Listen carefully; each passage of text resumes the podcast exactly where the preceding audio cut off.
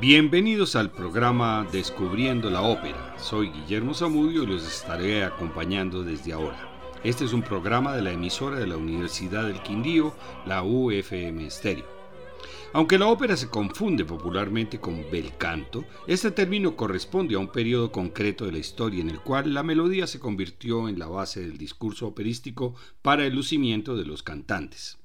Algunos historiadores de la música hablan de un primer bel canto, propio de la ópera seria italiana del siglo XVIII. Los principales rasgos de la técnica eran una enorme flexibilidad a la hora de emitir y matizar claros y oscuros, la capacidad de improvisar sobre una melodía y una maestría extraordinaria para poner la música y el texto al servicio del exhibicionismo de los cantantes. Este belcantismo inicial reapareció más tarde en las óperas bufas y en los Singspiel alemanes e incluso fue adoptado y transformado por el propio Mozart. La llegada del tridente formado por Rossini, Bellini y Donizetti coincidió con el periodo belcantista en el primer tercio del siglo XIX. Durante esas tres décadas, el belcanto adquirió el estatus de género. Las consignas musicales eran prácticamente las mismas, pero la salvedad que las licencias a los cantantes no llegaban a ser tan exageradas y que la castración fue finalmente considerada una práctica inmoral, vejatoria y primitiva. La gran diferencia radicó en que la melodía pasó a ser el elemento musical más importante de la ópera para todos los implicados, cantantes, compositores, libretistas y también para el público. Nada de lo hecho por la escuela belcantista italiana podría haberse alcanzado sin las reformas de la técnica canora del tenor español Manuel García, 1775 a 1832. Profesor de canto y empresario de ópera que paseó por las capitales europeas las principales obras del clasicismo y la naciente tendencia romántica, estableciendo las novedades técnicas que permitieron a las voces, especialmente las masculinas, extenderse en toda su plenitud y desarrollar el abanico de encantos que requeriría el nuevo repertorio reguladores del volumen, saltos, escalas, fiorituras, impulso y vibración desde el trino hasta la nota blanca. Con su mujer y sus tres hijos creó una verdadera academia viajera que condujo la ópera hasta los Estados Unidos y México. Sus dos hijas, María Malibrán y Paulina Viardot García, fueron dos de las protagonistas del movimiento. La primera murió muy joven en un accidente y la segunda exhibió una extrema veteranía que le permitió pasar del repertorio ligero a la hondura de la contralto. Su hijo, el barítono Manuel García Briones, fue el científico de la familia, pues dejó dos textos fundamentales para el estudio de la disciplina que siguen siendo la base de la enseñanza. Es en esta época cuando se establecen los diversos caracteres vocales que aparecerán en la escena operística desde entonces, aunque Mozart ya había esbozado algunos de los registros. La soprano puede ser lírica, ligera, dramática o con matices intermedios. La mezzosoprano, dramática, lírica, de agilidad o la falcon con agudos de soprano. La contralto que sustituyó a los desaparecidos castrati el tenor lírico, ligero o de gracia, espinto o de empuje, y hasta el tenor heroico, el barítono lírico o de carácter, y el bajo, cantante, profundo, de agilidad o bufo. Estos registros alimentaban a los personajes diseñados para la ópera, la soprano lírica asociada a la juventud, la dramática a la madurez, la meso a caracteres fuertes de mujer o personajes pintorescos en las comedias, el tenor pasa a encarnar galanes seductores, fogosos enamorados o héroes que se enfrentan a desafíos históricos. Los barítonos oscilan entre nobles y canallas, y los bajos son los portadores de la sensatez que dan los años. Vamos a escuchar algunas de las piezas más conocidas de las óperas de Rossini, Bellini y Donizetti que ya presentamos en la primera temporada. El primer gran éxito de Rossini fue, fue el Barbero de Sevilla de 1816, a pesar del fracaso en su estreno. El primer conde de Alma Viva fue el ya nombrado tenor Manuel García Padre. El papel de Rosina fue para una contralto y Fígaro un barítono. Escuchemos a la Orquesta Sinfónica de la Radio de Múnich, primero al tenor Juan Diego Flores como el conde, Después a la soprano Edita Gruberova como Rosina, aunque inicialmente este era un papel para contralto, y finalmente al bajo bufo Eric Serra como Don Bartolo, cuando tiene que hacer gala de su agilidad.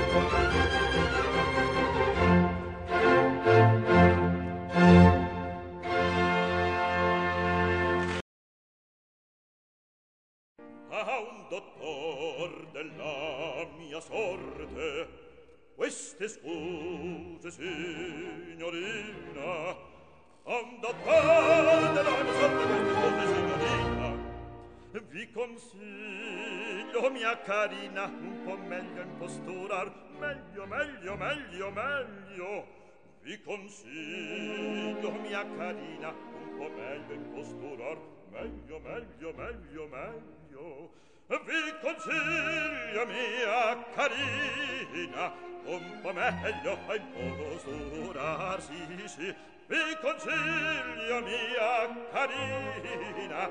Un po' meglio a poco a un dottor della mia sorte queste scuse signorina e consiglio mia carina. Un po' meglio a posturar un po' meglio posturar un po' meglio un po' meglio a posturar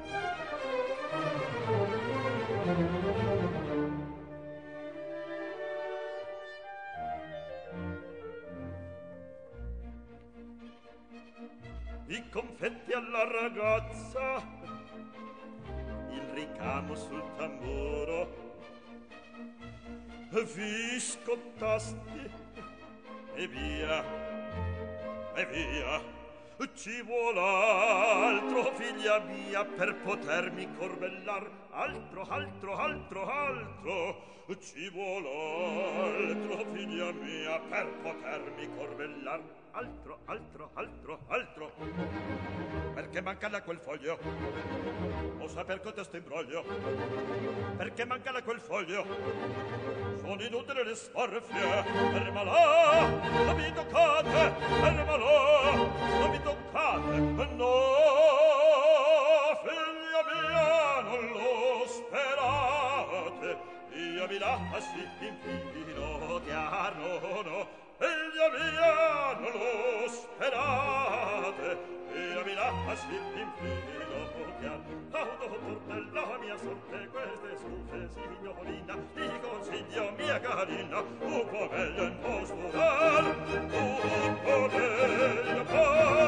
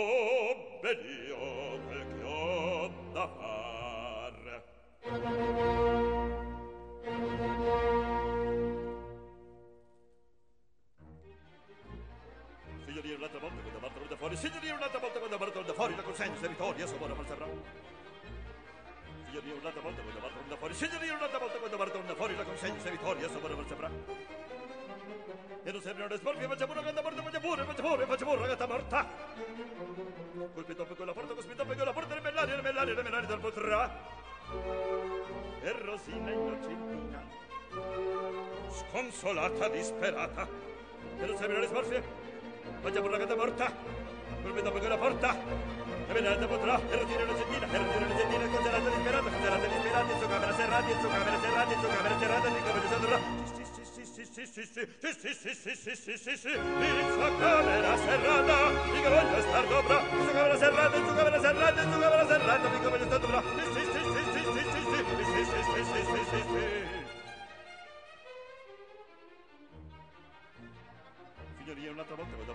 Signorina, un'altra volta quando Bartolda fuori da consenso, vittoria, sapore, falsabrà. Signorina, un'altra volta quando Bartolda fuori, signorina, un'altra volta quando Bartolda fuori da consenso, vittoria, sapore, falsabrà. Per un semino sporti faccia pure, gatta morta, faccia pure, faccia pure, faccia pure, gatta morta. Orbe dopo che la porta, cospe dopo che la porta, ribellare, ribellare, ribellare del podà. Orbe dopo che la porta, ribellare del podà. E Rosina innocentina, sconsolata, disperata, Era se mirare smorfi. Faccia per la porta. Tu mi dammi la porta. E me ne andrò. Era se non sentite, era se non sentite cosa la liberata, cosa la liberata, se va per la se va per la se va per la dico per la bra. Tutta tarde la mia sorte non si lascia in filo chiaro, no um datare della mia sorte. Non si lascia il primo foga e Rosina innocentina sconsolata disperata in sua camera serrata. In che voglio star dobrà in che voglio star dobrà in che voglio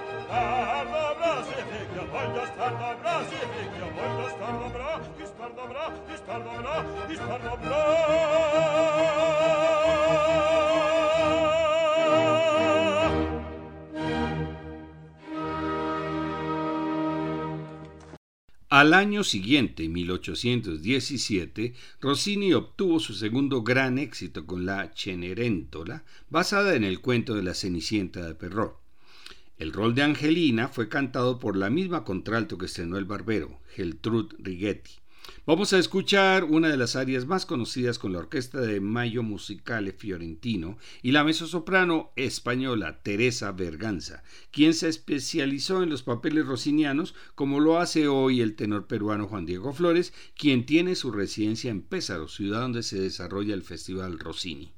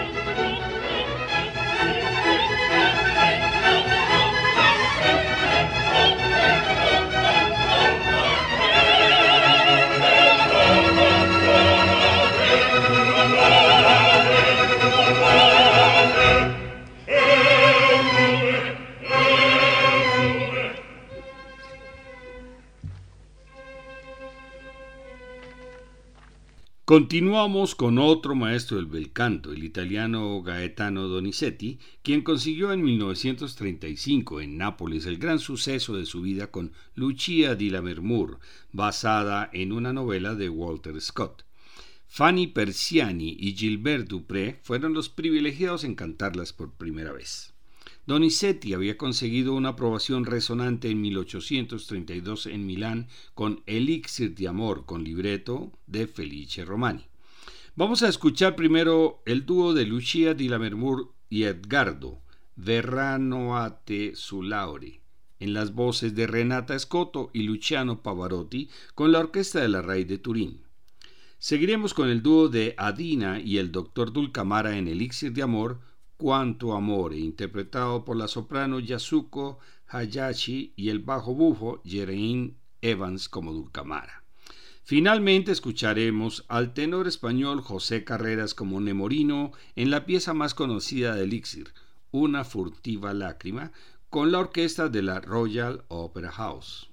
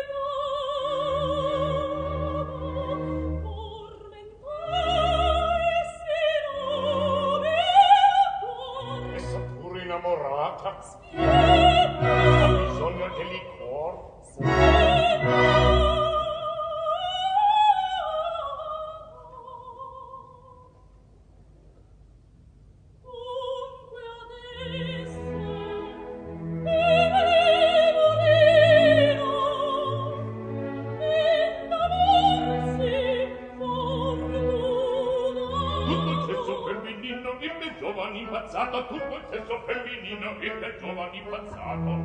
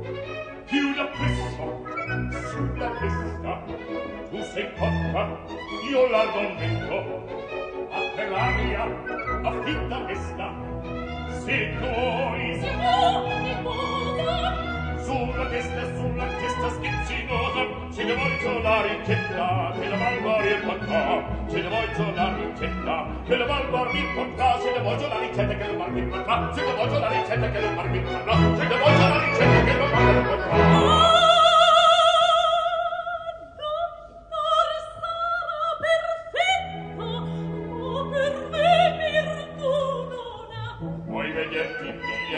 Stasi narlan vira piede. Rendere voi che? fatti donne dove ragazze mia lettura che piace di tornare al conquistar vorrei sto ricco di ragazzi non mi vedono un gattino un magazzino un amore moreno prendi sulla via rincetta e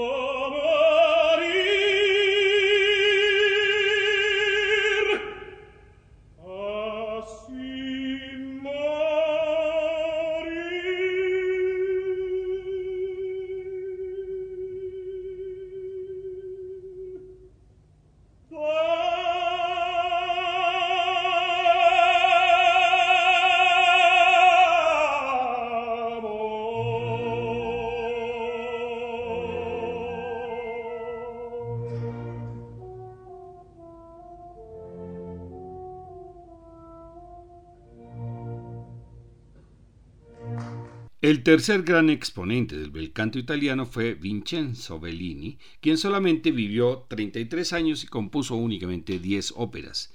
En 1830 estrenó en La Fenice de Venecia la tragedia lírica Capuletos y Montescos con libreto de Felice Romani. El papel de Romeo es travestido para mezzosoprano y lo estrenó Giudita Grisa. Vamos a escuchar un aria de Romeo, jefe Montesco, acompañado por Capello y Tebaldo, jefes Capuletos, La tremenda Ultriche Espada, interpretado por la mezzosoprano Elina Garancha, y a continuación la romanza O Quante Volte, interpretada por Giulietta en la voz de la soprano Anna Netrebko, las dos acompañadas por la Wiener Filarmónica.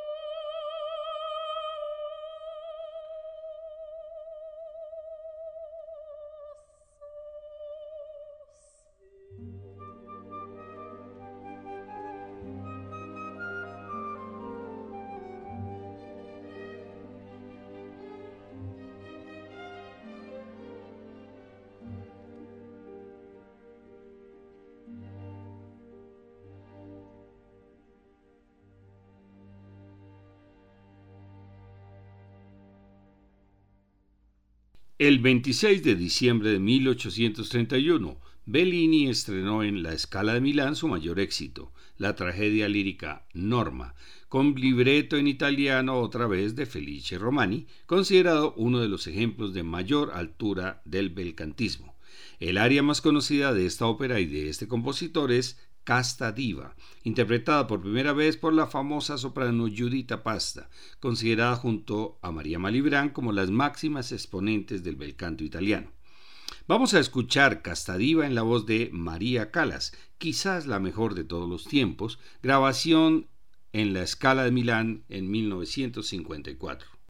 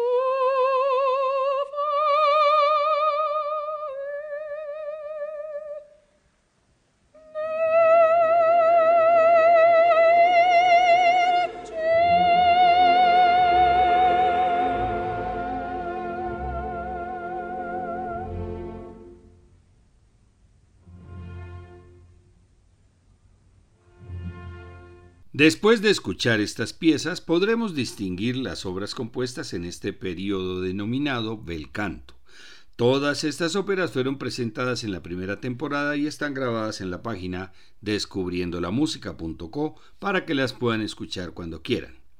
A partir de la próxima semana presentaremos óperas bufas y serias, conocidas y no tan conocidas, de estos tres exponentes del belcantismo italiano iniciando con La italiana en Argel y El turco en Italia, óperas bufas de Giaquino Rossini.